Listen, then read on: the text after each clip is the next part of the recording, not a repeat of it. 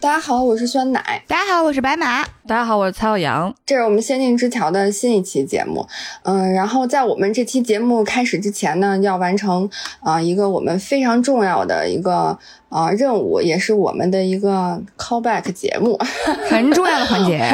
对，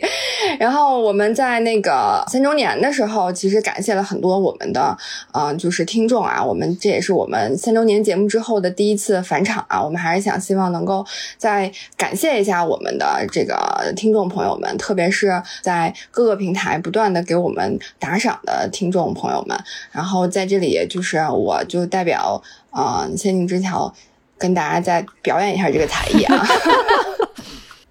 嗯，然后首先呢，要从那个我们的这个喜马拉雅的平台开始啊，嗯，然后特别感谢在喜马拉雅的这个平台上面给我们坚持不断的啊，就是打赏的这些听众朋友们，包括 nine 九九九九、老流氓的小跟班、安德、寻猫老师、风狐、回笼觉表演艺术家、白梨纸笔、sleeper。王凯下划线 R 七，嗯，这个是我们在喜马拉雅的呃平台上给我们打赏的用户，谢谢大家，感谢。对，然后除了喜马拉雅的平台之外呢，在这个小宇宙上面也是经常能够获得大家的鼓励啊，包括呃就是小宇宙的听众朋友，包括像安德、缇娜文、Felicia，可能因为有重复的原因吧，后面多加了。啊，三个 A，嗯，那我就是在这里也全拼一下哈，F E L I C I A A A，嗯，然后接下来是陈耶耶，欧邦尼，荔枝啤酒加满冰，还有小皮，嗯，然后其中像安德、缇娜文和回笼觉表演艺术家也是多次为我们打赏的，非常感谢哈。来，那个白马再给我们起个口号，感谢，没喊齐呀，感谢。我刚才下定了一个决心，咱们年度感谢的时候一定要练习一下抖音上最时当时最时兴的摇花手，我们拍一个视频版的。可以可以，嗯，然后非常感谢大家哈，然后我们这就进入到我们今天的这一期新的节目。然后今天这一期节目呢，我们想和大家分享一个英国的一部动画电影啊。一般说到那个动画电影的时候，大家都其实不太会想到是英国的。然后今天想跟大家分享一下这一部英国的作品。众所周知啊，世界上有三只著名的熊，分别是维尼熊、泰迪熊。和帕丁顿熊，嗯，今天呢，就是想和大家分享一个这个来自英国的一个国熊帕丁顿熊。但其实帕丁顿熊的国籍不是英国，它其实是一只会说英语的，然后出生在秘鲁的眼镜熊，但它却是在英国呢，就是。被发扬光大了，其实是因为英国呃作家迈克尔邦德创作的，就是以这个秘鲁眼镜熊为原型创作的一只十分可爱的这个小熊。嗯，这个迈克尔邦德作家的创作这个帕丁顿熊的故事的这个灵感也非常的就是温馨哈。他是在一九五六年十二月二十四号，就是平安夜的这一天，迈克尔邦德路过伦敦帕丁顿车站附近的一家商店，他当时就看见这个货架上仅剩了一只玩具熊，他当时就觉。觉得这个玩具熊就是非常孤单、孤零零的一个熊，非常的可怜，所以他就买下来作为圣诞礼物送给了妻子。然后那个时候其实刚好就是正值二战的时候，后来他就看到很多新闻，有很多小孩因为战争呃离开伦敦，而且这些孩子呢都会在这个离开伦敦的火车站上都会在脖子上挂一个牌子，写着自己的名字啊什么的。迈克尔邦德也就因此有了这个创作的灵感，他就把这些元素都运用到了帕丁顿熊身上。所以我们今天看到的就是不管是呃你从那个呃书里面，然后画册里面，还是电影里面看到的帕丁。顿熊，它永远都是穿着一件蓝色的厚呢风衣，就是那种牛角风衣，然后戴着一顶红色的旧帽子，然后无论走到哪里，都会拎着一只棕色的旧皮箱，放着他认为最重要的东西，而且他的红色旧帽子里面永远会藏着一个橘子酱三明治，好可爱啊！就是对，还挺可爱的，呃，而且就是帕丁顿熊。呃，在英国真的真的是十分受欢迎，而且就是对英国人来讲，可能真的是特别特别的重要，就是重要到呃什么程度呢？二零二二年六月，就是在英国女王伊丽莎白二世白金禧派对开幕上的那个 teaser video 里面，真实的伊丽莎白女王和帕丁顿熊一起在白金汉宫享用了茶点和。帕丁顿最喜欢的这个橘子酱三明治，而且女王也跟帕丁顿熊说，呃，我也经常在我的手提包里面放一个橘子酱三明治，以备不时之需。天哪！作为一个甲方，我在此刻最最想知道是 IP 方给塞了多少钱啊？这是。而且这个视频的片段呢，也是女王生前最后亮相的一个片段之一。嗯呃，因为它其实是这个时间和女王过世的时间，其实可能也就隔了大概三四个月左右的时间。所以当时，呃，英国人在去就是纪念女王的时候，他们在女王住的那个宫殿的前面，也能看到很多人送了帕丁顿熊的那个玩偶放在那里去纪念他。我跑个题，我忽然觉得就是我们中国也缺一个这样的就是萌向的 IP。我想想，就是咱们最适合中国宝宝的熊 是熊猫嘛，但是好像熊猫没有我们自己做的特别成功的那种，就是现代意义的动画 IP，对吧？因为我能想到的都是功夫熊猫，是梦工厂出的嘛。哎呀，这一点还蛮遗憾的哦。我我为什么这么有家国情怀？我就很传统。刚才酸奶说世界上三个著名的熊，我脑海第一个是观音菩萨后山的熊，黑风怪是吧？出去抢袈裟去是吗？也行，我们熊野性尚存，这是生命力和大国体现是吧？那个这次酸奶说他想讲帕丁顿熊的时候，就我一瞬间其实把这个电影和另外一个电影混了，因为帕丁顿熊是一一四年拍的嘛，就也挺早的了。然后呢，在他火的前后，其实还有一个关于熊的，就是类似形式，也是这种就是 CG 玩偶再加上真人拍摄的一个电影，就是刚才酸奶说那个泰迪熊。然后这两个形式接近，但是内容和尤其是熊的画风截然相反。就是那个泰迪熊和帕丁顿熊，我总觉得是英国和美国的文化。气质的区别吧，就是泰迪熊就是满嘴脏话，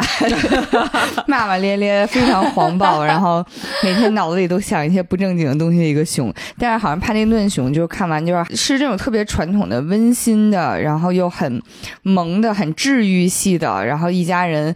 坐在一起包饺子的一个特别可爱的电影。嗯，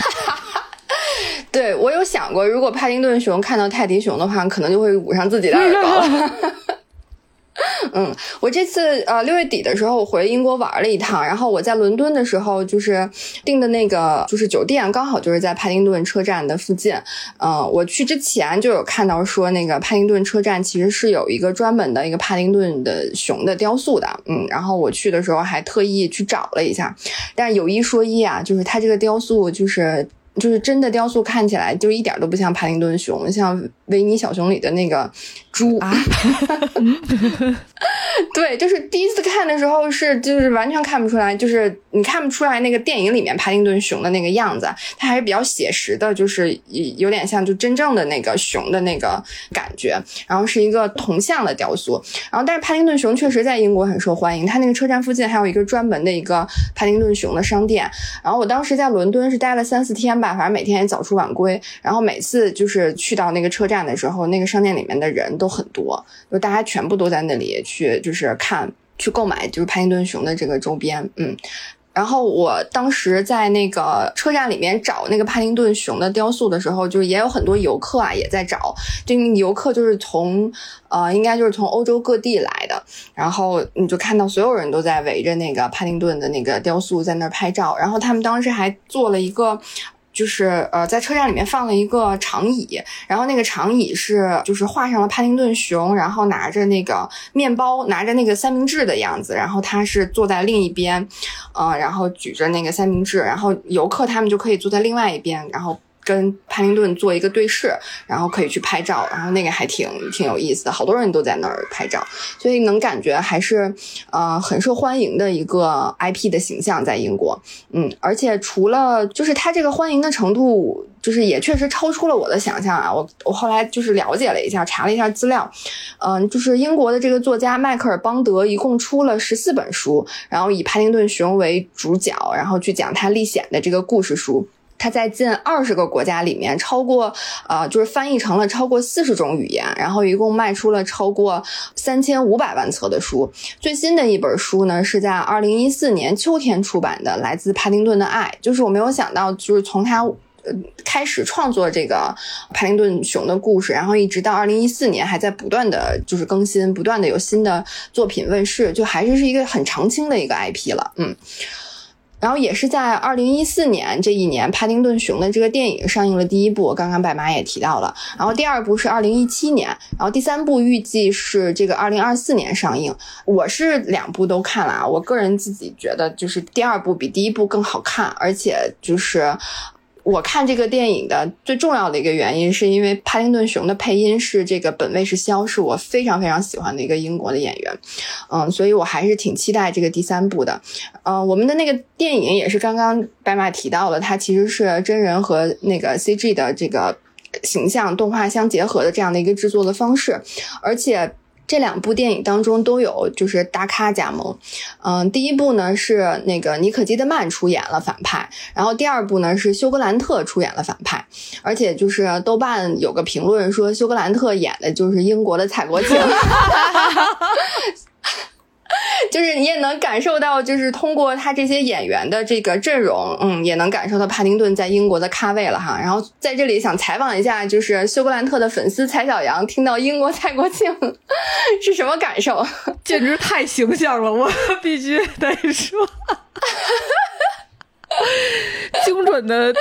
嗯，精准的形容到了我看完这个电影之后的感觉。嗯，我感觉休格兰特真的找到了他自己。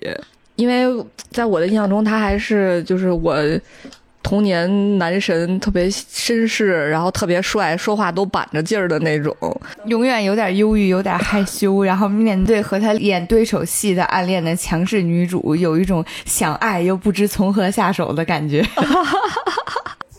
对，就是在这个帕丁顿。呃，熊二里面就是我自己觉得休格兰特还是牺牲挺大的，嗯，有了特别特别大的反差。一会儿我们可以跟大家再详细的介绍一下。觉得他不是牺牲大，就是他有一种老了之后终于可以不要脸了的感觉。就毕竟年轻的时候，他那张脸确实在英国男星里面是有一种非常具有独特性的软弱渣男，处处风流留情的感觉。可能大家都舍不得浪费这张脸，老了之后终于他能就是放下自己的偶像包袱，然后开始放心的去演一些又反派又滑稽的角色。就我觉得在这过程当中，他真是彰显自我。据我了解，休格兰特。他作为一个演员，其实花边新闻来看还是挺渣、挺翻车的。也就是欧美演艺圈没有那种特明显的翻车概念，要不然他就是常年在翻车边缘，就是感觉就是瞎谈恋爱，然后到处到处就芳心纵火犯、不负责任，这特别软弱的那种感觉啊。他老了之后，就是形象和角色越来越合为一体了，只能说啊。但是我愿意让他纵火呀，那个脸。是是是，要不说他能一路纵火到老么克这样的程度吗？哎，说到这儿，我突然想起来，就是也是前几年，然后休格兰特和本卫士肖，就是这几个帕丁顿熊的配音的这个演员，他们当时演了一部英剧叫《英式丑闻》，然后那个丑闻其实是根据英国的一个真实的故事改编的，讲的是就休格兰特在里面应该扮演了一个就是议会的议员吧，然后呃和那个本卫士肖有一些类似翻车的这样的丑闻，然后怎么去解决的。我一直以为那个剧会拍拍成是一个特别正经的、严肃的一个剧，然后去讲就是。啊，休格兰特扮演的议会的议员和这个小本他扮演的这个普通的人，他们两个之间就是有一些斗智斗勇的那样的，但其实并不是。那个剧非常非常的搞笑，一点就是非常的荒诞。然后在那个里头，休格兰特就已经有一些还挺就是夸张，然后很喜剧式的那种表演了。就想想，确实可能是真的老了，他就找到自己了。现在戏路都是这样的。嗯，然后接下来就是先和大家简单介绍一下帕丁顿熊的故事吧。它其实分了那个第一部和第二部，然后第一部其实就相当于是一个续篇嘛，然后就介绍了一下各个呃就是人物各个角色，然后以及帕丁顿他是怎么在这个就是伦敦生活下来的。嗯，刚刚也讲到哈，帕丁顿是一只生活在秘鲁的熊，他和他的叔叔。他和他的熊叔叔帕斯陀佐和熊婶婶 Lucy 在秘鲁的这个热带雨林里面，就过着这个非常非常开心的生活。呃，帕斯图佐叔叔的爱好就是每天下棋，然后露西婶婶呢，她在家就会用这个树枝，嗯，然后来去拼这个伦敦的地标，嗯，玩乐高这种，嗯，一家人最开心的时候呢，就是橘子成熟的时候，他们就可以做最爱吃的橘子酱三明治了。但他们为什么会说英语？为什么还能知道伦敦的这个地标的建筑物？然后还能知道怎么去做橘子酱三明治呢？是因为呃，英国很久很久以前有个地理学家到秘鲁去探险，然后他在这个森林里面，就是啊迷路了，然后遇到了帕斯托佐叔叔和 Lucy 婶婶，然后这个地理学家和这两个熊呢就度过了大概一段时间的日子。英国的地理学家教他们怎么说英语，教他们怎么吃橘子酱三明治，给他们讲在伦敦是什么样子的，所以他们对于啊伦敦，对于英国都非常就是就是心向往之吧，然后甚至。呃，帕斯托佐和露西婶婶，他们帕斯托佐叔叔和露西婶婶他们的愿望就是希望能够等到退休的时候啊，然后能够去啊伦敦玩一趟。嗯，不知道为什么有一种好日不落帝国殖民的情节呀。就刚才 酸奶说他们为什么会知道这些？我我内心在想，是不是殖民地？可能是之前去那儿捞过那个国家宝藏吧，他们的。你听这熟不熟？就是《阿凡达》当时，《阿凡达》也这样。对，但是这个一场突如其来的地震呢，就完全打打破了他们的计划哈。就是在这场地震当中，帕斯托佐叔叔被夺走了生命，然后也毁掉了他们每天呃生活的这个家园。所以，Lucy 婶婶就做了一个大胆的决定，她决定让帕丁顿去伦敦，然后去找到一个新的家。而她自己呢，就是因为年纪太大了，然后身体也不好，她说我就要留在秘鲁的这个熊养老院里面生活。嗯，露西婶婶就在帕丁顿胸前挂了一张卡片啊，这个卡片上就写着“请照顾这只熊”。嗯，那个帕丁顿车站的那个铜像雕塑上面其实也是完全一比一还原了，就是帕丁顿身上也有这么一张卡片。呃，露西婶婶还告诉帕丁顿说：“你不要担心，呃，伦敦人一定会善待你的。”怀着忐忑的这个心情呢，帕丁顿就呃就是。偷偷的坐上了这个轮船游轮，嗯，然后就偷渡进入到了伦敦。他一个人在帕丁顿的这个火车站站了一天啊，就带着他这胸前的这个卡片，但根本没有人理会他。就毕竟啊，伦敦国际大都市，每个人都走来走去的，就速度非常非常的快，节奏非常快，根本没有人看到他，就是连余光啊，连侧眼看一看都没有。直到。布朗一家人的出现，帕丁顿就终于不用就是在到达伦敦的第一天就露宿街头了。布朗一家人呢，带着帕丁顿回到了布朗家里，但其实布朗一家人对帕丁顿呢有着不同的看法啊。布朗太太在看到挂在帕丁顿胸前的这个卡片的时候呢，就我觉得就激发了他的母性啊，非常有爱心。他就说他坚持一定要给帕丁顿找到一个家，在找到这个新家之前呢，帕丁顿就必须要留在。自己家里要照顾他，嗯，但是布朗先生就是这个家的男主人，认为家里不能养一只熊，坚决不能，他要坚持要立刻把帕丁顿送走。而且布朗这一家人呢也非常的有意思，每个人的性格都不同，而且都非常坚持自己的想法。布朗先生他的职业是一个保险公司的风险分析师。所以我觉得就是这是职业病吧，可就是非常非常的谨慎，而且凡事就都靠数据说话，就防患于未然的这个意识特别强。帕丁顿和他们回到家后，他做的第一件事情是什么呢？他就是给自己的保险顾问打电话说，我要增加一个家庭的保险项目。这个需要多少钱？因为他认为帕丁顿会给他们家带来巨大的风险。嗯，但是布朗太太的职业，她是一个全职的作者，她是一个小说家，她最喜欢写的就是那些冒险的故事，然后好奇心非常的强，而且还有点调皮，就是对自己的女儿和儿子都下手都不软哈，就是经常给自己的孩子起外号，就和布朗先生形成了非常鲜明的对比。嗯，布朗家的大女儿朱迪有点像爸爸。嗯，做事一板一眼的，而且还有点社恐。小儿子乔纳森呢，就是继承了妈妈的这种浪漫啊、好奇心啊，他梦想成为一名宇航员，而且他的动手能力特别的强啊，他甚至自己还自制了一双火箭靴，就是想把自己送上天的那种火箭靴，为此还受了伤。和布朗一家一起住的呢，还有一个老奶奶。嗯，她叫拜尔德女士，就是有点那种，就是典型的英国老太太，每句话都带着黑色幽默，就完非常的阴阳怪气。然后布朗一家人就回到家之后，他这个小儿子乔纳森就特别兴奋的就喊。拜尔德女士告诉他说：“我们发现了一只真的熊，而且我还把它带回家了。”嗯，拜尔德女士内心毫无波澜呀。乔纳森就非常的意外，说：“你怎么一点都不吃惊呢？”拜尔德女士说：“自从微波炉被发明之后，我就再也没吃惊过了。”就是你都不知道，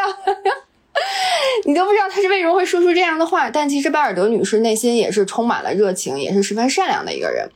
嗯，对于，但是对于帕丁顿来说呢？他到伦敦的第一件事情就是要在伦敦给自己找到一个家，但是这个初到这个大城市的对吧？农村野生小熊，它适应城市人类的生活就更迫切哈，也更紧急。嗯，帕丁顿熊就闹了一堆的笑话。惹了一堆的麻烦，包括但不限于，比如说用人类的电动牙刷掏自己的熊耳朵呀，然后他不会使这个就是布朗先生家的这个热水器，然后把布朗先生家的卫生间变成了游泳池啊等一系列的拆家行为。甚至惹得布朗先生的邻居呢，还拉横幅抵制帕丁顿。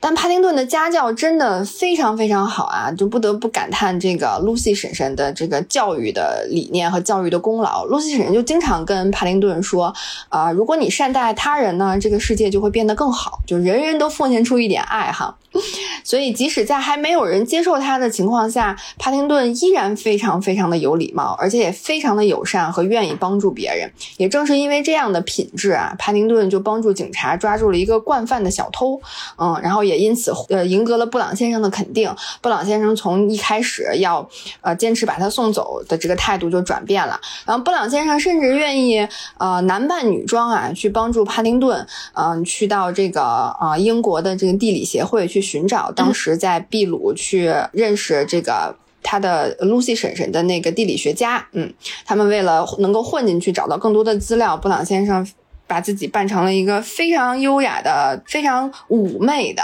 一个 一个清洁奶奶、清洁阿姨，嗯，也是在这个布朗先生和布朗一家还有巴尔德女士的这个帮助下呢，帕丁顿最终就是。就是逃脱了这个尼可基德曼去扮演的这个反派，尼可基德曼这个角色就是想要把帕丁顿抓住，然后把它做成一个标本，嗯，放到这个英国的这个自然博物馆里面去，嗯，然后最终在布朗一家和拜尔德女士的帮助下，帕丁顿就是免于了被杀死变成标本的命运，而且成功的留在了布朗家，然后成为了布朗家的一份子。这个就是帕丁顿熊一的故事哈。就是第一部更像是一个背景的介绍，嗯，哦，就是我感觉从这个关系上来看，特别像是，就是既有阶级又有种族，然后又就是它其实是有一定政治隐喻。虽然那个片子看完之后，第一反应你会觉得是一个特别特别治愈系、特别温暖又真人童话的感觉。呃，但是像帕丁顿熊在他家里经历过那些，就是不知道怎么用现代化的东西，然后什么热热水器什么之类的不会用。这其实你如果代入成一个，比如说远房的从偏远地区来的穷亲戚，或者是这样的角色，你带过来的话，就是他就会多了很多现实的引力。对，可能冲突就会更加的尖锐，然后。当然，这个可能也是因为人类社会，就是这所有的人类都不像小熊那样长着毛茸茸的样子，惹人喜爱吧？嗯，对，其实就是你看第一部的时候，帕丁顿就是更像是一个外来，就外乡人，就是外乡人如何融进一个新的城市，然后他陌生的这个城市，他所做出的这些努力，以及这个城市里面，包括这个城市里的人对他的一个反馈，嗯，然后就是。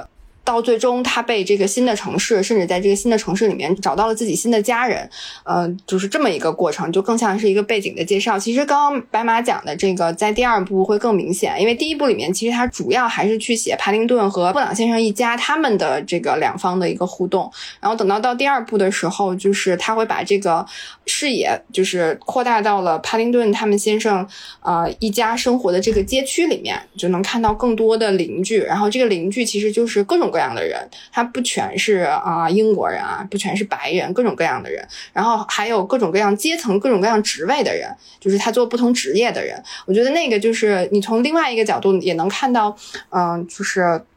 伦敦的这个包容性会很强，然后我这次回伦敦也是有特别特别明显的这么一个感受，所以很多人其实都把《帕丁顿熊》看作是一部英国或者是伦敦的这个旅游的宣传片，因为在整个片子里面，就是很多英伦的元素都尽显无疑啊。你在伦敦的那些地标性的建筑，比如说塔桥啊、大笨钟啊。呃，什么那个呃，双层红色的巴士啊，黑色的出租车，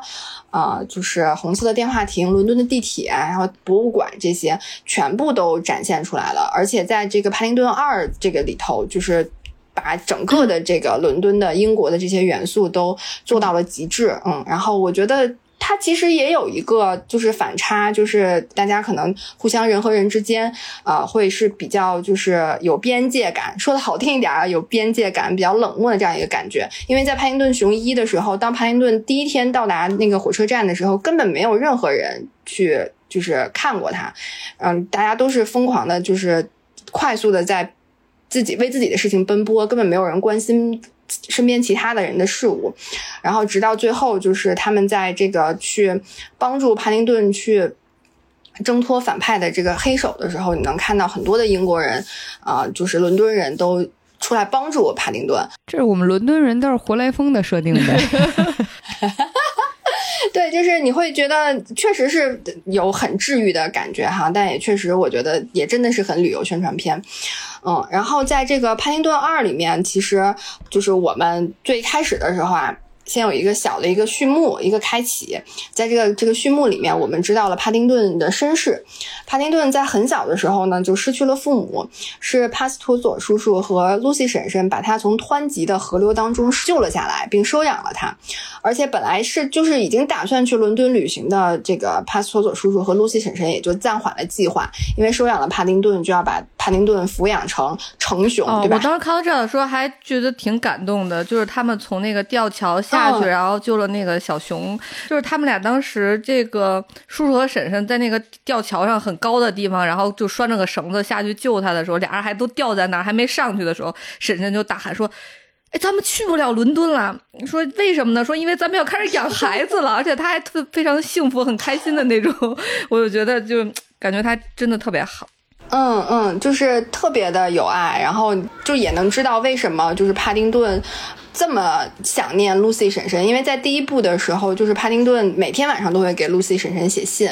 嗯，然后你就能感受到他们之间这种情感的这样的一个 bonding，这种情感的链接。但也是因为那个，就是第一部里面我们讲到的突如其来的地震嘛，然后呃。就是只最后只有帕丁顿自己一个人来到了伦敦，然后帕丁顿在伦敦住在布朗家的这个生活呢也非常的幸福，就是他不仅和布朗一家相处融洽，他还和这个社区里面的邻居关系非常好啊。他会给邻居带这个三明治作为早餐，嗯，然后也会提醒总是忘带钥匙出门的医生邻居去带好钥匙，嗯，会关心社区里面报摊老板娘的相亲是否顺利，嗯，还帮助社区内收垃圾的这个环卫小哥复习他的这个职业业。业的测试的题目，就是这些东西都是在他早上出门的时候，他都会一一照顾到。然后你看到这些邻居和他的就是啊反馈和他的这些互动，也能感觉到，就是每天日常都是会做的，大家都很呃熟悉，很了解彼此。但是虽然生活很幸福哈，帕丁顿没有一天不再想念露西婶婶的。随着这个时间的推移，露西婶婶的生日就很快就要到了。嗯，帕丁顿就非常想送露西婶婶一个礼物。嗯，布朗太太呢就带着他来到了伦敦的一个古董店。这个古董店的老板呢听到了帕丁顿的这个愿望，他就给帕丁顿推荐了一本伦敦的立体书。嗯，就是这个可能也就是整个影片开始不到十分钟吧，这个伦敦城市的宣传片就又开始了哈。这个立体书我印象特别深，好，就是看完之后会还挺向往的。嗯，就是帕丁顿他打开立体书，所有伦敦的这些地标性的建筑物就纷纷的站起来了。然后帕丁顿就想，露西婶婶的愿望就是要来伦敦呀。然后那这个立体书就是再完美不过的礼物了。随着这个帕丁顿一页一页翻开，电影里面表达的那个手法就是帕丁顿和露西婶婶一起进入到了这个立体书里面。帕丁顿拉着露西婶婶坐着游轮在塔桥下下船，然后踏上伦敦的这个街道，然后呢带着露西婶婶坐了伦敦的地铁，他们还坐上了红色的这个双层的观光巴士，嗯，在特拉法加广场带着露西婶婶喂鸽子，嗯，这个就是梁朝伟喂鸽子的那个地方，还去看了呃圣保罗大教堂和大本钟，这个立体书里面应该是有十二个啊，反正就是囊括了伦敦最最最最著名的这个景点，啊。帕丁顿就一气儿就把就带着露西婶婶就啊转完了，所以说帕丁顿觉得这是一个非常非常完美的生日礼物。但是古董店老板告诉帕丁顿，这本书呢全世界只剩下一本了，就是绝版了，只剩下现在这一本了，所以价格非常的昂贵。帕丁顿豁遍了，浑身上下，最终从自己的耳朵里面掏出来说：“我只有一便士，怎么办呢？就是一分钱，怎么办呢？”呃，于是帕丁顿他就决定去打工啊，去打工赚钱。他希望能够啊，在露西婶婶生日之前赚够足够的钱，买下这本立体书寄给露西婶婶。他怎么打工呢？他一只熊，但是因为跟街区的这些邻居社区关系很好嘛，所以他还是很快就找到了一份工作。这份工作就是在理发店，嗯，他在理发店应该就是当小工的那一种。但是上班第一天就被客人要求剪头发，帕丁顿很紧张的说：“今天是我第一天上班。”然后这客人心也挺大哈，说：“没事儿，你剪吧，我赶着去开会呢，赶紧给我剪了，完了。”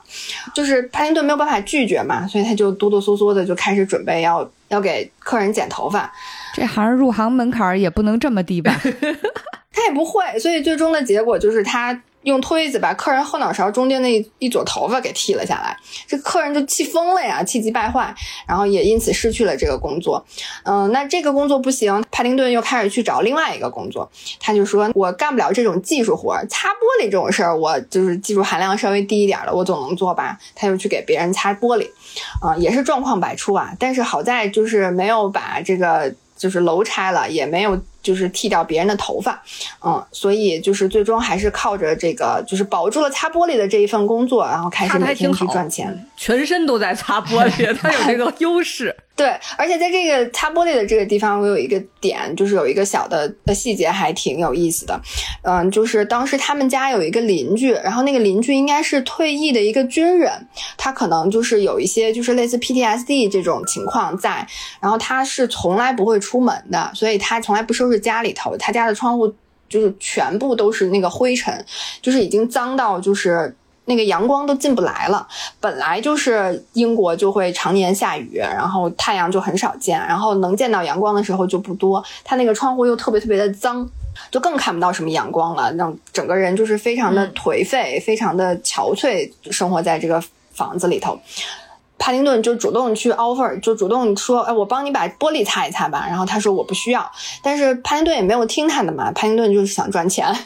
然后他就。也没有管人家愿不愿意，他就开始去啊擦人家的那个玻璃。随着帕丁顿不停的擦那个玻璃，然后你就看到这个人，这个退伍的军人，他的房间里面一点点亮起来了，就是那个阳光透过干净的玻璃，透过干净的窗户映射了进来。嗯，然后就是感觉，就是这个退伍的军人也被阳光就是照亮了，温暖了。嗯，然后下一幕就看到他和这个报摊的老板娘开始相亲了，就是开启了新的生活，就那一块也挺感人的。所以就是这开头啊，是一个非常非常好的宣传片，因为就是帕丁顿在给他住的这个社区里面擦玻璃的时候，你就可以看到一栋栋英式的建筑，还有那些英国家庭，就是他们有那种呃小院子里面会种着各种各样的小花啊，然后草啊、树啊这种，就非常非常的英国。而且当时他们在电影里面，其实他那个社区的地址是在温莎花园，就也是伦敦很有名的一个地方，嗯，所以就是他。在开篇的这十几分钟里面，既展现了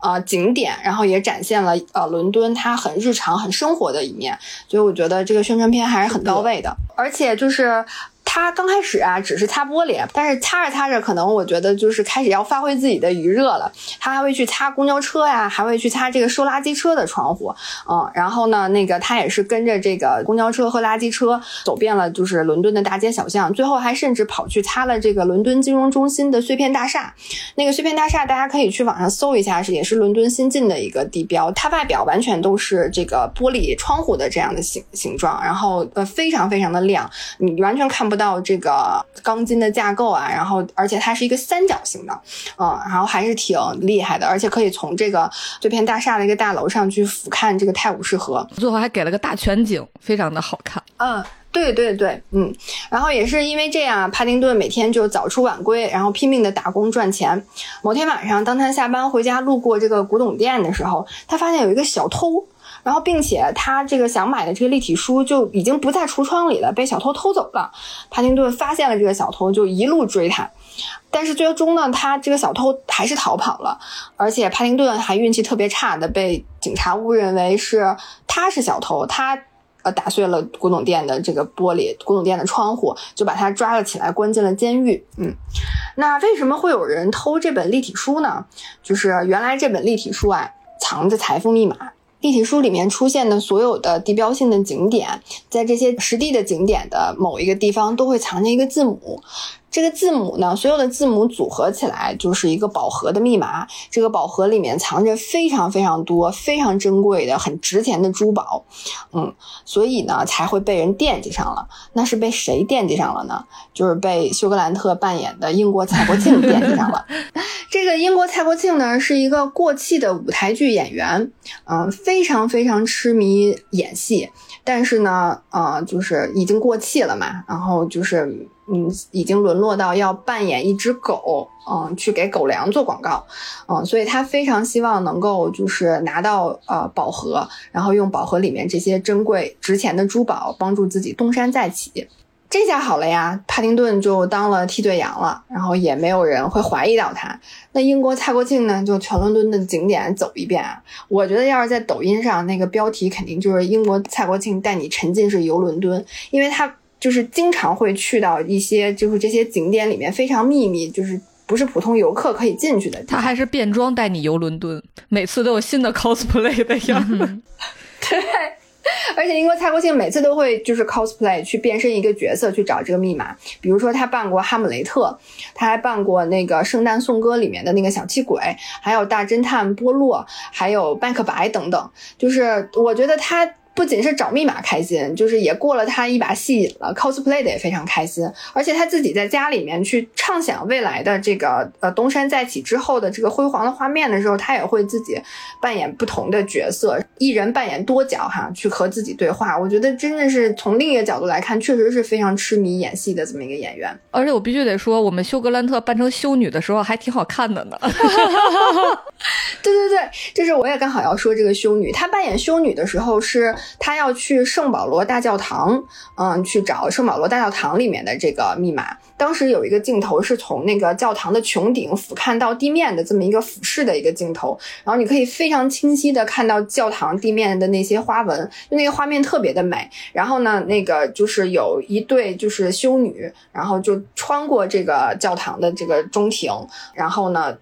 蔡国庆就在这个修女里面，然后他就是从这个修女的队伍里面出来，就他爬到教堂的顶部之后，你就可以非常近距离的看到那些顶部的雕塑，然后以及他那个穹顶上面的这些烛光，嗯，然后就是反正非常有那种圣洁和庄重的感觉啊，就那一段拍的一点都不像是干偷偷摸摸的事儿的哦，而且说它好看也不是我一个人这么说，是剧里认证的，就是当那个保安发现有一个修女离开队伍，然后到这个上面来破坏了。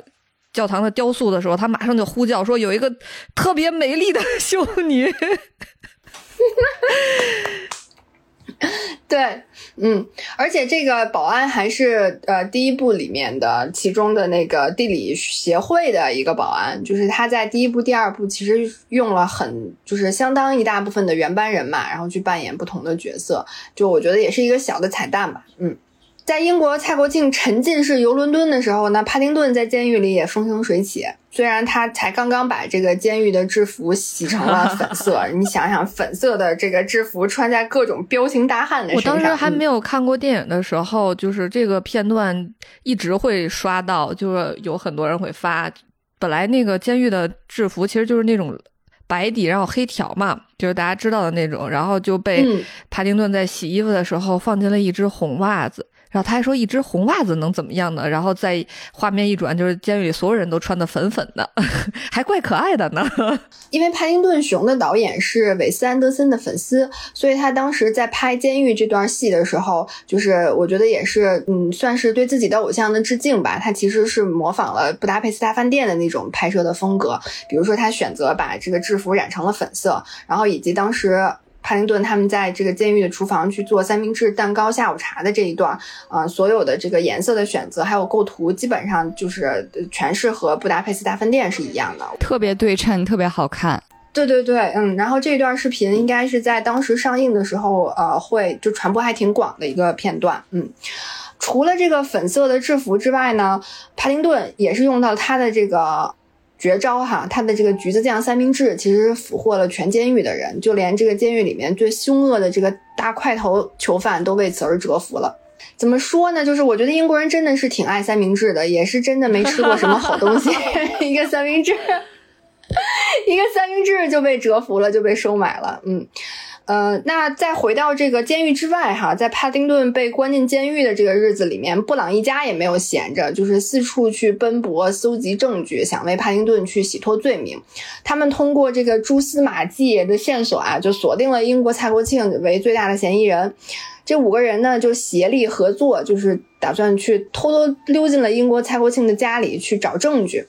结果呢，证据没找到，还错过了去监狱探视帕丁顿的时间。这个也导致帕丁顿就误会了布朗一家，他觉得都没有人来看他，他在监狱里面等了很久，他以为布朗一家就抛弃了自己，就非常的难过，非常的伤心。当天晚上，帕丁顿躺在监狱的床上，嗯，看着自己和布朗一家人的合影，就是难过就上来了，然后就落了一，就是开始流泪。但是当时布朗一家就是给我的感觉还真的就特别特别暖，就是从那个。帕丁顿被抓到监狱的第一天起，他们就满大街的贴那个海报，然后海报里是休格兰特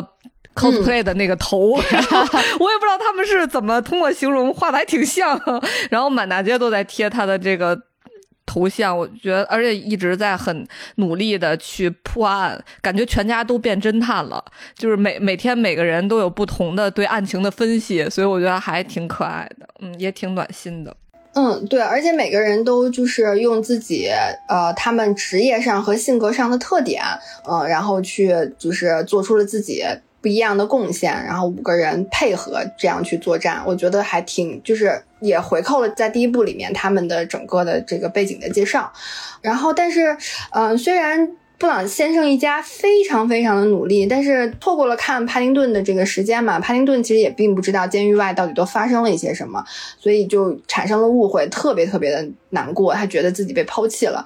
嗯，躺在这个监狱的床上就开始流泪嘛。我觉得这一段也拍的还挺有意思的，开始准备黑化了是吗？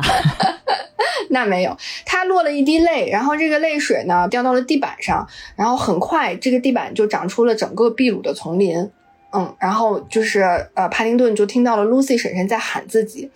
嗯，然后他就循着这个声音去找 Lucy 婶婶，但是一转头呢，就发现自己仍然在冰冷的牢房当中，啊，根本没有人。就是关心他，就是这一段拍的，我觉得其实有点像是他们在翻立体书的，就是呃对照吧。嗯，他翻立体书，然后带着 Lucy 婶婶来到了伦敦，去看到了 Lucy 婶婶梦想中的伦敦，他们两个人重聚，是这样的一个比较啊欢快的一个节奏。然后，但是等到他真的，他觉得等到帕丁顿误以为自己被抛弃的时候，他想起了自己。家乡，嗯，然后用这种泪水，然后长出整片丛林的方式，又再一次和露西婶婶去重聚。我觉得这两段的，就是相对应的这这种拍摄的方式还挺有意思的。而且他从牢房里面长出整个秘鲁丛林的那个那种壮阔，嗯，我觉得那那段动画做的还挺好的。所以就是也是因为这么一个对比吧，就是帕丁顿就感觉更难过了，就也特别失望，所以他就决定和其他的这个。狱友啊，一起越狱，越狱成功的帕丁顿呢，就是还是放不下这个布朗一家，他就想真的去看看布朗一家人是不是真的抛弃他了，所以他就用身上仅剩的啊一枚硬币，走进了这个电话亭，拨通了布朗家的电话，但也没有人接听。这个时候，就是帕丁顿真的是死心了，他就离开了电话亭。正当他要离开的时候，这个电话亭的电话突然响了起来。帕丁顿立刻冲回去接了起来，是布朗先生一家打来的。帕丁顿十分的开心啊，他知道自己啊并没有被抛弃。嗯，在电话里面呢，布朗先生一家人就告诉帕丁顿说，英国蔡国庆才是罪魁祸首啊，并且他已经坐上火车要去盗取那个宝盒了。帕丁顿和布朗一家就决定分别从各自的地方出发，然后去追击这个英国蔡国庆。这段火车的追击戏也特别有就是零零七的影子啊。躲在垃圾桶里，简直我要被笑死了。因为帮助他的那个就是他那个清洁工的那个朋友，然后就给他送到地儿，就是火车站外边，好像是给他套了一个垃圾桶，还嘱咐他说：“你记住啊，你现在就是一个垃圾桶了。”然后帕丁顿就开始自我催眠，就是顶着个垃圾桶在街上走，一边走还一边说。哦，我只是一个垃圾桶，就是这个垃圾桶深夜没事儿想出来随便逛逛，然后走着走着，突然对面来一个警察，他就赶紧停住，然后警察吃着那个水果，吃完之后就顺手扔到垃圾桶里了。然后这时候派丁顿还说一句说：“啊，谢谢。然后 警察接了一句说不客气。然后嗯，回头说路中间有一个垃圾桶跟我说话，他就走过来看。然后帕丁顿还说哦，没事，先生，我只是个垃圾桶。然后警察竟然就走了，我觉得特别棒，很难说不是在黑警察呀。对，就是也是呃，通过了警察的这一关吧，然后。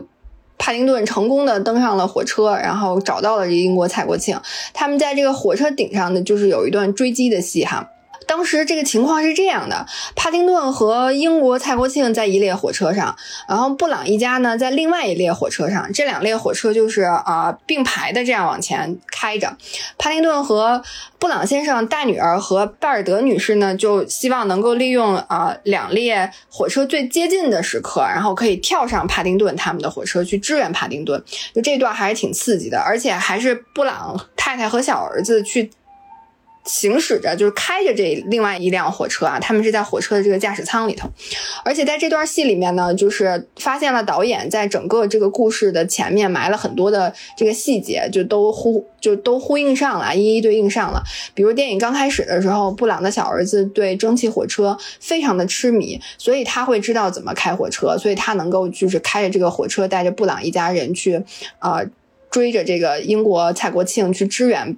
帕丁顿。电影开始的时候也讲到，布朗先生因为中年危机啊，去练瑜伽，然后所以当时就是在追击的这个过程当中，布朗先生是一只脚扒到了帕丁顿他们那列火车上，但是另一只脚还没有离开自己站的那个火车上的时候。这个时候，火车的轨道分开了，然后两列火车就越离越远。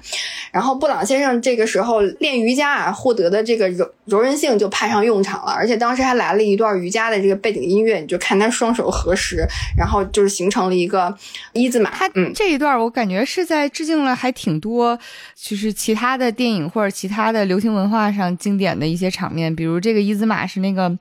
上个运顿嘛，就是虽然我没有看过他的电影，但是感觉。一直都有电影在疯狂致敬他的这个丧心病狂的动作，啊，两个行驶大卡车上，总之也是就是主打一个非常的风骚，但是非常的 非常的闷骚的一个造型，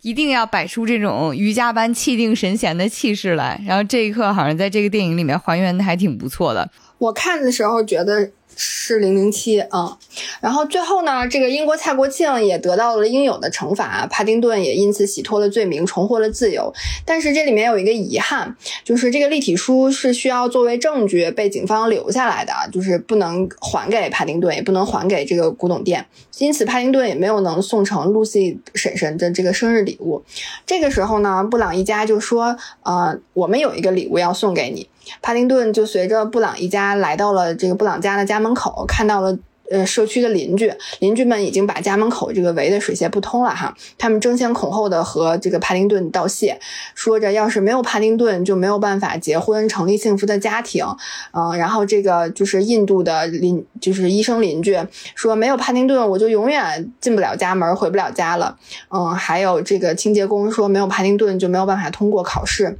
所以因为爱着帕丁顿。呃，邻居们就凑了钱。我们刚刚说的那个退伍军人，他就找了自己的老空军朋友，帮帕丁顿准备了一个礼物给露西婶婶。这个时候呢，布朗家的门铃就响了。嗯，所有人都让开了一条路。嗯，布朗太太示意帕丁顿去开门，帕丁顿就非常紧张啊，期待，然后又忐忑的，就是。走上前去打开门，门外站的正是 Lucy 婶婶，所以帕丁顿这一次，呃，既不是在立体书里面，这一幕好像那种就是艺术人生一回头，家人在身边。Lucy 婶婶到底有没有来到现场呢？让我们打，当啷打光。嗯，所以帕丁顿这一次是。非常真实的抱住了 Lucy 婶婶哈，既不是在这个立体书里面，也不是在冰冷的牢房里面，所以对，不管是对于帕丁顿来讲，还是对于 Lucy 婶婶来讲，真的是最完美的生日礼物了。然后到了这里，整个电影也就结束了。嗯，但是电影最后呢，有一个彩蛋。这个彩蛋里面呢，英国蔡国庆也以另外一种方式圆了他的自己的这个就是舞台梦。他在监狱里面上演了自己做主角的音乐剧，而且还影响了整个监狱的人开始学习，就是呃音乐，学习音乐剧。我那一段彩蛋还是挺长的，就是休格兰特奉献了非常非常精彩的表演。嗯，粉红色风骚的喇叭裤，对对对，嗯，所以就是。呃，这两部电影都是非常合家欢的一个系列哈。看完之后，就像呃白马说的，非常的治愈，就是心里暖暖的。你能感受到帕丁顿的真诚、善良，然后布朗一家的包容，嗯，也能感受到那些社区邻居的友好，嗯，就是和。英国这个阴郁的天气，真是一毛钱关系都没有啊！就是感觉还是很温暖的。嗯，不，大概的故事就是这样了。就我看那个电影的时候，会有一种觉得它是一个特别标准的样板式的合家欢电影。就这种合家欢电影，又要可爱，然后又要让大家解压，然后同时还它的一个特征就是群星云集，然后给你一些不能说正能量吧，我有点想说惩恶扬善。对，惩恶扬善这种是基础的嘛，给你做心灵马杀鸡肯定是要做到这个程度的。对，我觉得那个帕丁顿系列给我的感觉就是这样的，嗯，特别温暖。然后这种就是纯粹的合家欢式的这种快乐冒险片，好像近几年看见的还蛮少的，嗯，还挺怀念的。嗯，就看的时候非常的轻松，嗯，就是没有什么。呃，包袱，然后也就是也很快能够带入进去，就我觉得还是挺能，就如果两部连着看的话，是一个非常可以帮助大家放空，然后也呃放松的这么一个时间段。虽然我还没孩子，但是我已经想带我孩子去看了。嗯，我特别感动的其实是那个帕丁顿打开立体书的那一段，他在立体书里面带着那个露西婶婶游伦敦。我记得我当时我当年看这段的时候，就莫名其妙的就哭了，就是。嗯，可能和我当年看电影的时候的那个时间点有关系啊，因为那会儿也是呃从英国回来，呃大概有两三年的时间，那一段时间还是挺想念在英国的生活的，所以当立体书展开那个伦敦城市街景的时候，就是确实唤起了我好多呃就是在英国啊生活还有旅行的很多的回忆的，嗯，然后里面有一些关于英国人的这个刻画什么的，还是挺经典的，比如说刚刚蔡小阳说，呃。帕丁顿在这个火车站装垃圾桶的时候，嗯，跟那个呃警察的对话，这个警察里面他们两个人可能每一句话都要有一个谢谢，呃，我觉得在英国的时候，就是你可能每天要说上万次的对不起和谢谢，就是英国人非常非常的嗯讲礼貌，这个东西就是好像就是刻进了你的这个血液里面。我记得，就我觉得我在英国讲谢谢、讲对不起的那个次数，可能要比在日本讲的还多。我本来以为。日本已经是一个高峰了，但没想到英国会就是更讲更讲究这个。我记得那个时候我刚去英国的时候，呃，也是第一站在伦敦，嗯，然后有点像嗯，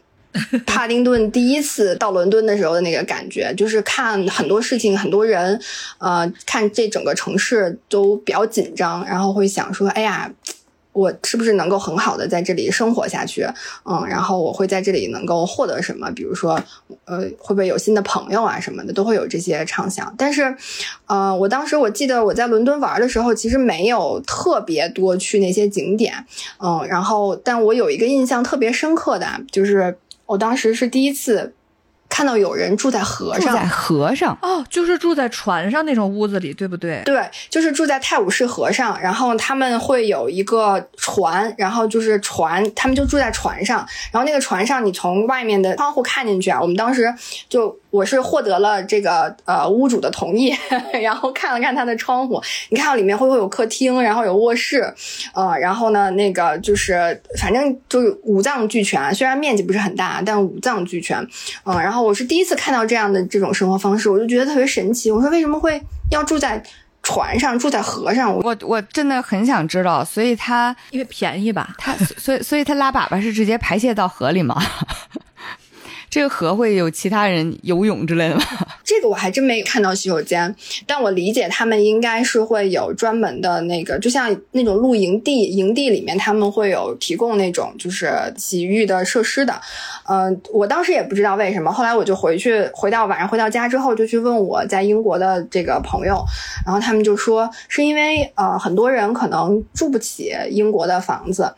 嗯，因为很多外国人就他们房价也是很高的，然后外国人也不是太喜欢买房子，他们都是租房子住。但是在伦敦其实就是嗯黄金地带嘛，所以他们住不起，但是他们就会住在河上，在河上他们是他们住在这个船上，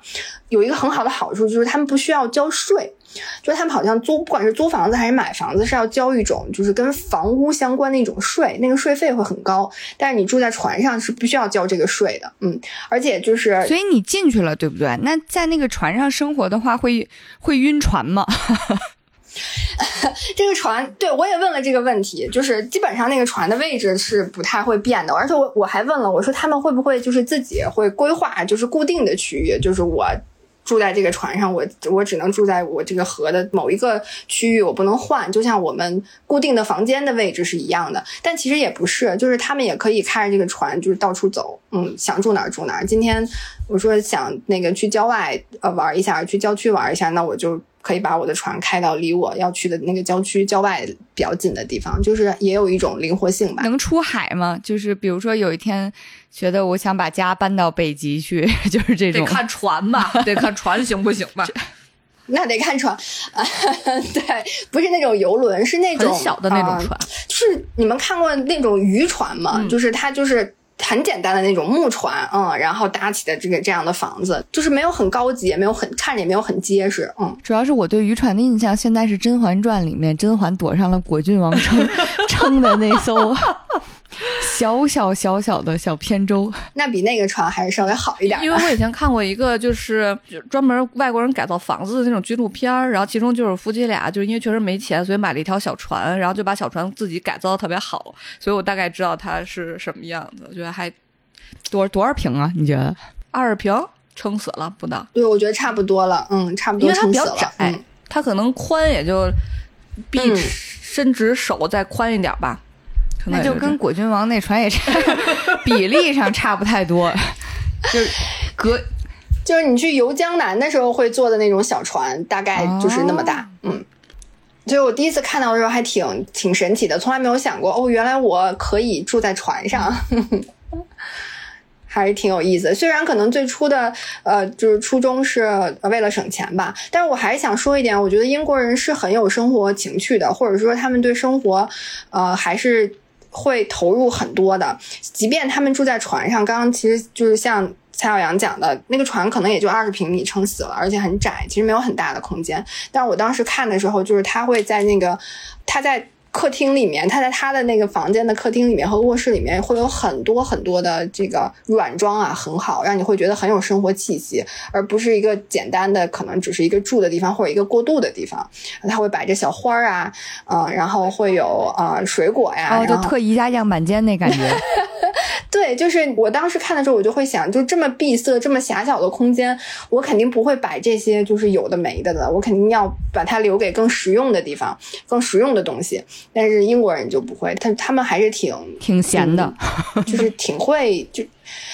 挺讲究生活的这个质感的，而且就是你在英国玩的时候，看他们的就是那种小的呃别墅啊，然后小的院子里面的所有所有的院子里面都会种各种各样的花儿啊，你就是看他就觉得好像进了一个植物园一样，看他们那个院子，然后你看他们呃有的那个。他们如果不拉窗帘的话，你是可以看到他在窗台上摆的一些东西，都是很很多各种各样的小的那种手办，嗯。然后我我这一次去就是在坐车的时候，路上就看到有一个有一家那个二层楼，然后在二层的那个地方就是挂了那个胡迪和 Jessie 那个玩偶在那里，然后我就会想，哦，这个房间里面应该是一个大概，呃。上小学几年级的一个小男孩 什么之类的，就是你还是会觉得他很有生活的，就是你看到他那个东西，你好像就是感觉看到了这一家人的生活，就你可以想象这一家人的生活，就能脑补出他们家生活的痕迹，好喜欢。对。对，就是非常就是有画面感，然后觉得很温馨，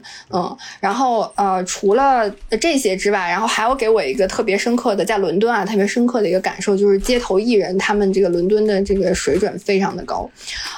我怎么说呢？我我必须得拉踩一下。我当时在那个曼城生活了一年，然后曼城就是他也会在街上会有很多那种街头艺人，比如他唱歌呀，然后他那个就是弹吉他呀、跳舞啊这些，就是你就不会想要看下去，因为就是真的有的时候还跑调的那种。但是我在我在伦敦的时候，就是不管是在地铁里面，还是在伦敦的街道，还是在桥上。就是不管他表演什么，你都会觉得那个就是品质很好，然后你会想要跟着他一起就是摆动一下身体，呃，而且街头艺人就是他们的涉猎非常的广泛，可能在曼城。呃，你当然也可能是因为我可能去的地方不多啊，我在曼城去的地方不多，我看到的更多的就还是弹吉他这样，或者是单纯的唱歌。但但是在伦敦，你就能够看到他们可以打打鼓，就是他们会打那种像非洲那样的鼓，然后也会吹就是苏格兰的那种笛子，然后也有吉他，然后也会有乐队，就是各种各样的表演的形式，就是也非常就是非常的就是多样，嗯。我记着我去法国玩的时候，就是印象很深的一点，就是巴黎街头表演的艺人，有人是拉大提琴的。就是我也不是说乐器之间有没有什么鄙视链之类的，但是拉大提琴的确实就会让你觉得哇，逼格好高的那个感觉。就是虽然我也不知道逼格高在哪儿，大家都是卖艺的，都是平等的啊，但是 就是会隐隐有一种他是不是市政请过来，就专门为了拉升城市逼格的一个人，感觉他是有编制拿工资在在这边表演。然后我印象也是特深的另一点是，当时是坐一个类似于地铁还是公共巴士，然后坐我旁边的那个小哥，因为那个他们那个公共巴士上人很少嘛，大家都有座位，还有很多空座位。那个小哥呢，就是他坐在一个座位上，然后他面对着那个和他对象的空座位的时候，他就掏了好多那个小罐子。就是那种看起来就像猫罐头那种大小了，然后高高低低的摆成一小堆儿，然后他就开始表演打击乐了，就是感觉他在打一个超微型的架子鼓。当时一下就觉得，你是不是也是拿工资？市政负责，市政负责的这种，你是属于市容市貌的一部分，一定是这样的。呃，我觉得就是有有可能啊，不一定是他给工资，但是他可能会就是因为他们要在国外，如果要在就是街头这种。不算是卖艺吧，就是摆摊儿啊。他们是需要拿证件，就是要拿资格证的那种，就是你要获得申请才可以，不是说你我随便站在那儿就可以唱歌了，嗯，就可以接受大家就收钱的这种。我这一次去伦敦的时候，就是在那个泰晤士河旁边，也是坐了很久，因为实在是走不动了，我就坐在那个伦敦眼下面，然后我前面就是有一个有一个。男生，然后他是他面前有一桶那个泡沫水，然后他会自己用特别就是破旧的那个工具啊，就是一个竹竿，然后他可能用那个线，然后就是在竹竿上系了几个大的那种孔，然后他把这个竹竿放到那个泡沫桶里面，然后就可以挥一下就可以出泡泡的那种。就好浪漫，对，好多小孩围着他一起一起玩，小孩也会跟那个男生说我要自己玩，然后他自己小孩自己去占泡沫桶，然后自己跑起来，然后这个。泡泡就是满天飞，就是小孩在那玩，然后还有很多大人、很多成人路过的时候看到，就是就是像白马说的很浪漫，然后也会上去互动一下这种。就但是你就会觉得，哎，为什么要在泰晤士河旁边这么一个地点会有这么一个区域，然后可以允许来玩这个？所以我觉得可能还是跟他就是规划是是相关的，是有关系的。我记着好像之前看到过，说就是是类似于教科文组织这样的机构在负责，比如说在。街头在某一个国家，我忘了是在欧洲哪个国家了。他们会做，呃，就是类似于投放很多架钢琴，然后其实目的就是为了让大家能够自由的去感受，然后自由的去分享音乐和钢琴艺术。所以我其实觉得，就是城市的风景和魅力和它的这种文化和心灵方面的东西还是挺相关的。所以就是我们除了在做城市规划的时候，其实除了建漂亮的楼，然后请特别厉害的建筑师把这个景观打造的很好看之外，其实更重要的是考虑人在城市当中能得到什么样的体验和享受。啊，这一点我觉得可能还有很多城市是可能还没有考虑到的，我们还挺期待的。嗯。嗯，就说到钢琴这个，这次我去英国也是看到了很多地方，就是包括比如说像火车站，嗯，然后也有像那种就是城市的中心的广场，嗯，真的是会摆一架钢琴，然后也真的会有人去弹，而且每个就是去弹的时候，你能感受到就是有小孩弹弹的很稚嫩，然后也有弹的很好听的，一听就很成熟的这样的，就是我是完全没有想到。会就是以前好像可能在，呃，英国生活的时候比较忙碌，因为要上学呀，然后要赶作业呀，然后要各种各样的，就是没有特别去关注过。但我这一次再去作为一个游客去玩的时候，嗯，你又有一定的熟悉度的基础之上，就可以有时间有机会能够让自己的关注点放到这些很小的细节上，你就会觉得。感受还挺不一样的。就以前从来没有发觉，就是我从来不记得曼城的火车站是会有钢琴，然后也会真的有人在那里弹钢琴。然后我当时看到的时候还挺意外的，因为我一直觉得伦就是曼城是一个特别粗犷的一个城市，因为它是一个工业城市嘛。足球，我觉得没有人会弹钢琴的，嗯，但是没有想到曼城也是有人会弹钢琴的，弹的还不错，嗯，觉得还是挺好的。然后也想再有一个特别。也不能算是刻板印象吧，但是也是我在英国生活一段时间，然后包括这次去旅行的时候，我发现自己有这样一个习惯，就是在英国下雨的时候，我是不会打伞的。嗯，就是因为大家都是是大家都穿风衣是吗？不是，就是英国英国是没有人打伞的，因为英国的雨是这样的，英国的雨就是它就下五分钟。或者可能就下两分钟，就是这一片云过来了，这片云里面有雨，咵就下一会儿，然后这片云走了就没有雨了。我第一次到伦敦的时候，呃，就是从超市出来，然后离家可能还有大概十分钟左右的路程吧。我当时提着大包小包，嗯，然后就下雨了，然后我特别艰难的把我。买的东西放在地上，然后把雨伞从我的包里拿出来的时候，等我撑开伞的时候，雨停了，好烦呐。嗯，然后我后来我就想说，我说这雨，我说这我这我也太背了吧。后来我就观察发现。英国人就是真的，他是不打伞的。就如果真的下雨了，他就会下很大很大的雨的话，他就会找一个地方躲雨，躲一会儿，因为一会儿雨就停了，然后停了就他就可以走了。然后也有很多英国人是，他不管雨大还是不大，他就一样会在雨里面走，但他也不会打伞。嗯，所以我后来在英国生活的时候，我就是基本上只穿帽衫。然后呢，因为英国的夏天最高温度可能也就二十几度吧，很很凉快的，确实。我就只穿帽衫，如果如果下雨了，我就把帽子戴上，然后我就还是照样在外面走，就是很快就就是也是用这种方式吧，给自己洗脑，让自己觉得自己是一个英国人，或者自己变成了当地人，融入了进去。但确实，英国的天气还挺就是挺好玩的。嗯，你刚才说到这个天气的时候，其实我第一反应是，那你们街头是摆那钢琴得防水。然后我就查了一下，就是确实英国街头钢琴就是包括发起的有一是一个装置艺术家，然后那个人是叫卢克杰拉姆，然后他的一个倡议其实是关于呃城市当中的群体，就是他希望。将钢琴作为公共空间当中的一个催化剂，让沟通的声音放大，就其实就是放钢琴让大家弹，但是从艺术家的嘴里讲出来就是这种文绉绉的话了。然后呢，在他的倡议之下，现在世界上有超过六十五个城市的街头放了两千多架二手钢琴，这也包括中国的杭州、深圳和香港。嗯，希望北方城市努努力，努努力。北方城市可能放起来吧，就是又是又是灰又是风又是雪的，有点遭不住啊。然后他们就就是还有一段专门说在钢琴上钉了篷布，为钢琴遮风避雨。嗯啊，对，是的，我这一次去那个呃英国的时候去了呃一个岛叫呃男人岛，一个城市嗯岛上的一个城市的市中心的广场就放了一架钢琴，然后这个钢琴就是专门有一个呃篷布，有一个有一个帐篷帮他挡雨的这种。嗯，我觉得很多东西就是呃。你会感受到那个人文的关怀，还是很就是就是渗透到各个细节里面去，嗯，还是挺不一样的。然后刚刚提到这个街头艺人哈，我我觉得可能大家很多人应该都知道这块，还是想再提醒一下，就是我们在国外的时候，如果你想要给这些就是街头艺人拍视频呀，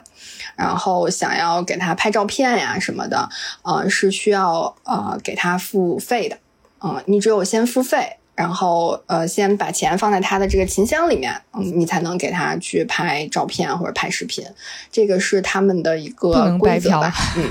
对对，就我第一次去的时候，呃，就是很想拍，然后我，但是我也不知道我能不能拍，嗯，我就观察了一下，发现所有想要去拍视频、拍照片的人，都是需要去先。给钱的，嗯，我其实当时一直受憨豆先生的影响，一直以为就路过就得给钱，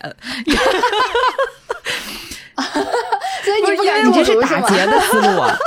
因为我记得当时那个憨豆先生，我小时候看出一个特别有印象、特别逗的一个一集，就是说他路过了一个正弹吉他还是干什么的艺人，然后他特别他他路过之后，他就要给人钱，然后但是他没有，他就从。兜里掏出一个小手绢铺在前面，然后随着那个人的琴声起舞，然后 然后有路过的人给了他一个硬币，然后他等于就现赚了一个钱，然后投给人家，我觉得特别好笑。但我所以我一直认为，就是你你只要看他，你就会就必须要给他钱。对，就是如果你要想要留下一些影像的东西，是需要给他钱的。看的话应该不用，就是你看完之后你给他鼓掌应该就可以了。我记得就是我当时我去巴斯玩的时候，然后当时他们有一个街头艺人弹自唱，然后是弹吉他。我听完了，就是我一般都是就是不会给钱的那一种，因为毕竟我也没有那么就是我也挺拮据的。但是他确实唱的很好，然后我听完了一整首歌，嗯，然后呢，那个我就觉得就是值得我付费，然后我就往他的琴箱里面放了钱，然后我打算就是放了钱之后，我就打算要拍视频了，嗯。我还想继续拍视频的时候，结果艺人他休息了，他要去吃午饭了，亏了是吧？嗯，然后嗯，然后这个艺人在他的那个琴箱里面，就是还放了他自己的专辑，有可能只是他自己做的啊，就是不一定是那种大规模发行的。然后当时那个一张专辑要十磅，好贵哦。就是我想了想，我觉得。对，就是没有狠下心来去买，没有咬牙去买这个专辑。但是等我从巴斯回到曼城，然后每次想起来这件事情的时候，就都有点觉得可惜，就觉得还是应该花钱买这个专辑，作为一个支持，呃，表达一种喜欢。因为你在那儿听那一整首歌的那个体那个经历，其实就是是你这辈子可能都不会再忘掉的一个经历了。嗯，所以这个也是一个小的一个和街头艺人互动的这么一个 tips 吧。嗯。我这次去伦敦的时候，刚好赶上那个六月、七月嘛，就是每年的那个呃骄傲月的时间。然后我在伦敦的最后一天，刚好是伦敦那一天举办骄傲月的游行的那一天。然后那个游行是我其实之前在曼城也看过，但是我在伦敦看，伦敦的那个规模会更大一些，它会走好几个街区，然后把那个就是帕丁顿的那个立体书的那些景点都走过了，然后就是不停的在游行。我当时是带那个。呃，海德公园是他们的这个游行的起点。我在海德公园就是看到不同的这个就是队伍，他们的队伍是这样的，就是呃，你可以有有以公司为代表的这个队伍为单位的，然后也会有那些很多社团为为单位的，就是他们会去参与这个游行，嗯，比如说什么拳击社团呀，然后什么那个那个 hiking 的社团，爬山的这种社团。然后我这一次看到的时候，我觉得让我挺。也不能说是震惊吧，就让我挺挺意外的，就是他们还有军队的这个单位为社团进来，就是你看到有人穿着那个英国的军队的那个军服，嗯，在这个队伍里面，嗯，然后他们就是就是和大家去展现自己，嗯，也也会有球队，比如说我这次看到的那个阿森纳的球队，然后这一次还有一个，呃，就是我不知道大家有没有看过那个之前出的 Netflix 出的一个英剧叫《心跳漏一拍》，嗯，他们的那个剧组，呃，节目。组的那个剧组也参与了这次游行，是游行队伍的第一个，嗯，然后当时的那个主演的两个男主，然后也都去了，因为那个片子就是一个和这个就是讲那个 LGBT 的一个片子。就是反正会有很多很多各种各样的人去参与，然后他们就是围观的人，除了像我这种游客之外，然后也会有他们的亲朋好友，嗯，然后等到这些社团的人，呃，他们在这个里面肯定也都会是，呃，就是比如说有有人自己就是这个群体的，然后也有人可能是支持他们这个群体的，然后有的人没有进到这个游行的队伍里面，他们在外面观看的时候，看到自己的家人的朋友的时候，就是会就给自己的家人朋友去欢呼，嗯，就是我在半程看。看的时候就很激，也不是是激动吧，就是反正看的就是热泪盈眶，因为你会感受到特别强烈的你被。爱包围的那个感觉，然后我在伦敦看的时候，就是这个感受也会特别强烈，就是看着看着就就掉眼泪了。我有这感觉，我有这感觉。我之前在北京看那个变装皇后表演的时候，就是这个感觉，就是其实你是被一种情绪所打动，但是这种情绪是你在日常生活当中很难做到的，就是就是大家都要非常自由的。做奇形怪状的自己，这种，然后同时身边的人都很支持你，身边人都很包容你。就我觉得，就是这种骄傲月游行啊，或者是怎么样的活动，本身是一个非常大的心灵的治愈的一个，就是免费的心灵治愈的活动。是的，而且我觉得这种就是从你在电视里看到大家游行，你觉得啊这个事儿好棒呀，和你真的在现场一起参与，其实差距还是挺大的。别说游行了，我有一次在国外赶上大家在剧场里面。一起做人浪，我都激动的。就对于咱们压抑而又保守的东亚人，尤其是我们这些中年人来讲，这种机会是非常难得一见的。这是现场是真的，真的非常有感染力。然后，因为我这一次是在那个海德公园，就是他们出发游行出发的那个那个地点。然后，呃，他们中他们应该是整个游行过程当中遇到了一些呃，就是意外啊，有一些抗议的一些就是。团体进入到就是拦住了他们游行的那个队伍，所以当时在海德公园就等了很久，呃，很多队伍都没有办法开始出发。然后我就观察了一下，他们就是作为骄傲月游行的那个组织者，呃，那些工作人员，嗯，就是他们会非常的忙碌啊，他们戴着耳机，然后对讲机，然后不停的再去对各种各样的就是呃情况，然后呃怎么去安排这些游行的队伍。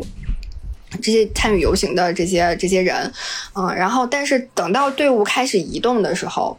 嗯，然后呃，因为每个队伍他们都会有自己的，就是呃放自己的音乐，他们有他们自己的 BGM，会做各种各样的表演。就是不管是什么样的队伍来，然后只要 BGM 一起来，这些工作人员就你你能看到他其实上一秒还是很紧张、很忙碌的在工作的，但是只要音乐响起来，他听到了，他就会和这个。游行的这个方阵，这个队伍里面一起去跳舞，就是你会觉得，嗯，就是就是你会觉得他们不是来做这样一份工作的，嗯，他们也不是来单纯的做一个志愿者的工作的，他们就是这个是他们的一种生活的方式，或者是一种呃生活的就是价值观的这样的一个取向，然后完全就是融入到他的。这个细节里面去，这个是我这一次再回英国，不单单是在伦敦啊，就是在其他的城市，我感受特别特别明显的。我记着今年在看哪个，就是忘了是哪个国家的 Pride 游行里面的一个标语，写的是“生活西化的女儿”。对，就是我我会就是那种感动，或者是那种给你的那个感染，然后让你感受到的东西，我有点比较难用语言表达出来啊。但我觉得就是就是会是一个很很好的一个体验。如果大家有机会能够去现场看到这样的游行，或者是参与到这样的游行里面，你只是作为一个围观者，我觉得那个感觉特别不一样。而且我这一次，因为我是住在。我就是住在海德公园附近的，就是帕丁顿车站跟海德公园离得很近。然后我是从我住的地方去到海德公园，走的在走的那一路上面，就是你就能看到有很多人穿着呃，就是背着那个彩虹旗，然后。就是从四面八方的方向去到海德公园，然后所有人都，但你会，你不会觉得他是为了一个什么样的事情去，他就是很普通的这么一个出行，然后大家结着伴，然后聊着天儿然后就去了，然后到了那儿之后，很自然的就融入到那个队伍里面去了。然后我从海德公园，呃，看完之后。呃，我本来想坐地铁回家的，因为有点累了，嗯，但是因为人太多了嘛，他们英国也有甩站哈，就是在有大型活动的时候，你这个对人流，他要控制人流量，你这个地铁站就是只能进不能出，就是呃只出不进，嗯，你是没有办法上车的。然后我就那个一路走回家，然后你在走回家那个路上，你也能感受到，就是就是你会觉得大家都在为这么一个活动，这么一个事情。从四面八方赶来，然后又从这个地方就是离开，然后回到可能各自的生活里头去，就那个感觉也不太一样，还挺有意思的。而且我经历过类似的，然后呢，嗯呃，就不说具体是什么情况了吧，反正就是也是这是一个女孩的一个活动。那次活动不太像这种 Pride 的活动，就是 Pride 它有特别标准的自己的着装要求，就是大家都有自己的彩虹元素嘛。反正你看着特。特精彩的，穿的特精彩的，应该就是自己人去参加活动了。然后我经历的那一次呢，是没有特别明显的 dress code，是一个相对严肃一点的活动。然后当时在去找找地点的时候，因为大概知道是在一个一个区域，但是没有特别明确的说在哪个门之类的。然后你就能看到很多人就可能有点迷路的那个样子，但反正你一看路上特迷茫的，就是 就是自己人。然后大家一块找路的时候，突然之间就是那种。你走过一个路口，往哪个方向一拐，然后你忽然发现有很多人在往一个方向走，那个时候你就知道你找对地方了。当时我那个心里的感受就是想起了，就是那个感受就是每个人都像是水滴，然后或者像是溪流一样，我们就这样涌入了属于自己的大海，就是是一个特别有归属感和融入感的一个过程。然后在这个过程当中，你是你会变得勇敢，然后你也会就是产生一些信任感。嗯，以及被信任感。我上次参加类似活动，还是香港回归，大家推着自行车走向天安门的时候，对，还是挺有意思的。然后那个，我这次因为住在海德公园旁边嘛，然后那个呃。又赶上夏季，其实海德公园是有很多的那个音乐，呃，就是很多演唱会的。然后我有一天晚上是撞见了那个，就也是一个英国老牌乐队的一个表演，一个一个演唱会，在海德公园里头。嗯，然后我们就因为我们就住的地方就能听到他的那个演唱演唱会的那个声音，然后我们就是说去看看吧。然后去看的时候就发现那个就是英国人他们也这样，就他们也白嫖。因为它是海德公园很大，然后它就只是呃会有其中一块场地它围起来，然后是那个他们去做演唱会，然后那个就是他会围。你是哪天去的？你是哪天去的？我在看，我已经看搜到了海德音公园音乐节。我呃，我想我应该是六月三十号吧，因为七月一号是我要走的时候，我是赶上那个交月，让前一天晚上三十号刚刚散 Rose 吧？啊，对，反正有。反正第二天是 Black Pink，啊那就是对对对，那几天是 Black Pink，然后还有嗯。Black Pink 以及 Pink 以及 枪炮玫瑰，对对对，那我应该看的是那个枪炮玫瑰刚才 Rose 那一场，K-pop 确实是很火，在英国。我们走的那天晚上是 Black Pink 在英国的演出，呃，然后我我那天白天坐地铁的时候就看到一个白人的姑娘走在我前头，嗯，突然就停下来了。然后我还想说他怎么回事儿，怎么停下来？是是是是前面不让走了吗？然后看他就特别的羞涩，然后特别小心翼翼的，就是掏出了自己的手机。然后因为我们刚好是路过一个，就是在地铁里面路过一个艺人的一个表演，街头艺人的一个表演。后来我在想说，我说他是要拍这个艺人的表演嘛？然后后来就发现他手机对着自己，然后。特别羞涩的笑了一下，拍了一下，就自拍了一张。然后我说：“这自拍什么呢？”等他走了之后，我过我过去看，发现那是一张 BLACKPINK 的海报。就是 就是跟自己的偶像合影，对，就还是挺挺有意思的。就是 K-pop 在英国也很火，然后他们也是用各种各样的，反正就是围挡的工具围起来，然后也包括把大屏也围起来，就你外面其实其实看不到的。但是我看到有很多英国人，就是他没有买票进去，然后他就坐在外边的那个草地上，然后拿个野餐垫，然后就开始在那喝酒，然后也不 care 能不能看到屏幕，反正听着声儿，然后喝酒就挺高兴的。然后但是他的那个围栏你是会有缝隙。的嘛，有的时候你找的那个位置好，你是能够看到里面那个大屏幕的那个转播的。然后就是他们也会有，呃，工作人员就是在这个围栏的旁边告诉你说，你透过那个缝儿可以看，你透过那个缝儿看是可以的，但是你不要扒在这个围栏上面，会有危险。然后就有人过来提醒你，好好呀，我觉得还挺有意思的。嗯嗯，就是你可以看，但是你不要扒在那上头，你不要靠在那个上头，这上头很危险嗯。然后他跟你讲的时候，他也会特别的有礼貌。嗯，我这一次去那个就不是在伦敦，然后我是去了那个刚刚讲那个男人岛，它是在那个英格兰和爱尔兰之间的一个岛。这个岛特别有意思啊，这个岛是一个属于自治的一个地区，就是它属于英国王室，但是它不属于英国，所以那个岛上是有他自己的护照，有他自己的议会啊。政治的体系，还有他自己的货币的。然后我们在那个男人岛上面，基本上就是就是比较少看见亚洲的面孔，就基本上都是欧洲的，就是游客。我们当时去买票，坐一个那个就是呃传统的他们的那个电车，嗯，然后去检票的时候，那个检票的人员就问我们，他问我们从哪里来的，嗯，但是他问的那个方式就会让你觉得特别的舒服。就是他说，如果你不介意的话，我可以问你，你是从哪里来的吗？好客气啊！是的，是的，被礼貌到了。对，而且就是你完全不会觉得不舒服，他照顾了你的情绪，照顾你的心情。不知道就是有没有大家在欧洲游的那个经验，就是基本上，呃。他会问你的时候，首先会说啊，你是不是从日本来的呀？然后或者说啊，你从韩国来的啊？然后最后才会问到啊，你是中国人？嗯，但是就其他的地方可能会是这么问的，但是在英国，英国人就会这样问你。如果你不介意的话，我可以问你是从哪里来的吗？就是你会觉得，嗯，就是感受会好一点。然后除了伦敦之外，就是大家呃，我觉得嗯，如果一定要让我再推荐一个去英国的。一个城市玩的地方，那我就肯定会推荐爱丁堡。嗯，爱丁堡是苏格兰的首府啊。然后，爱丁堡这个城市其实，呃，就是它分为旧城和新城。然后，它的旧城和新城其实是靠一座大桥连在一起的。然后，这个旧城和新城是一起被联合国教科文组织列为世界遗产的。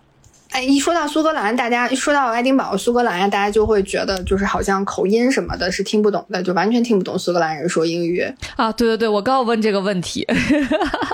呃，确实是，确实是听不太懂。但是因为我去的都是景点，所以就还好，他们的那个就是还是能能听懂一些的。嗯，而且就是爱丁堡一个最具有标志性的那个古建筑就是那个爱丁堡城堡，然后它其实就是如果你在呃旧城的那一侧看的话，特别。有震撼震撼感，这就是非常的恢宏，因为那个城堡是建立在这个岩石峭壁上的，是在悬崖上的，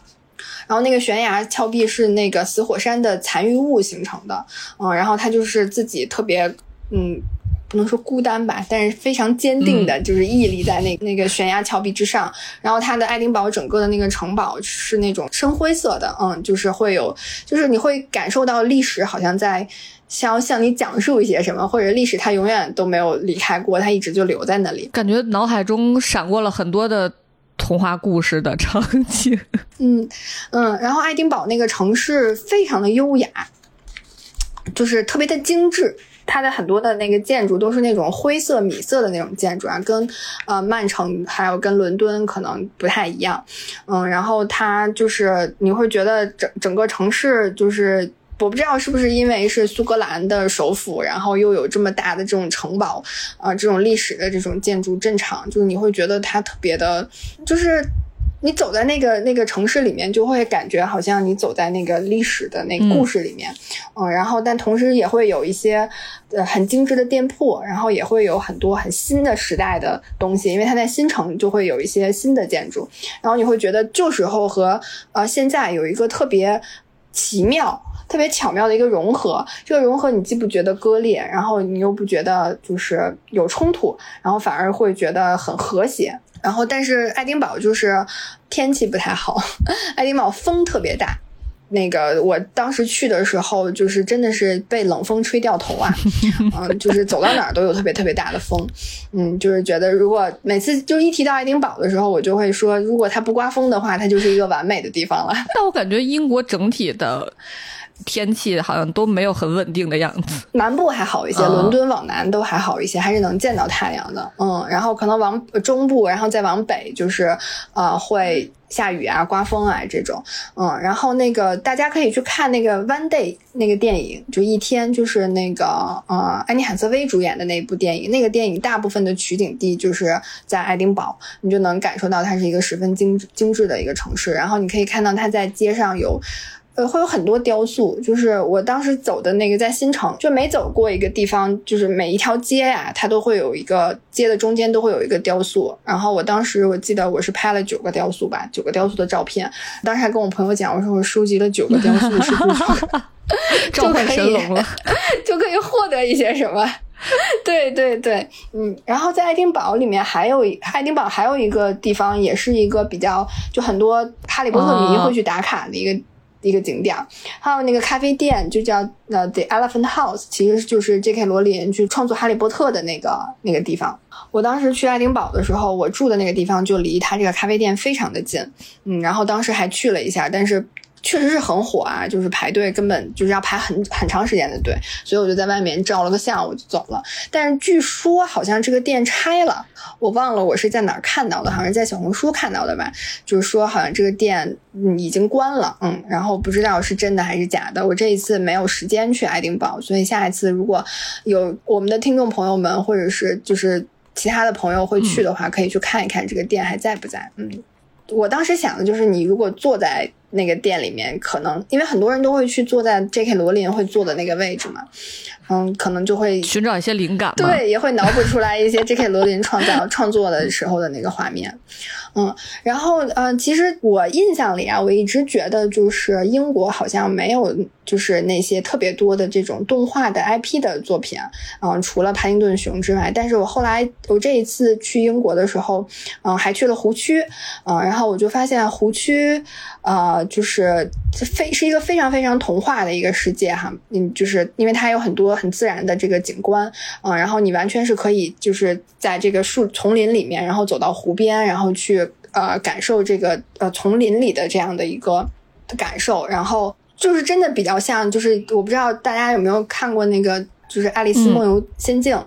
嗯，我去的男人岛，然后包括我去的湖区，然后都会是有那种你可以完全的，就是接近大自然，就是因为你就住在大自然里头，嗯，然后就特别有像就是走进呃自然，然后走进童话世界的那个感觉。哎，好好呀，我也特别喜欢这种。对，但是其实，在湖区，它就其实湖区有它自己代表的一个呃童话故事的一个作品，叫《彼得兔》啊。好像湖区的那个区域里面，对，就是会生活着很多很多的小兔子，嗯，然后所以就会有这个彼得兔的这么一个童话故事，就是算是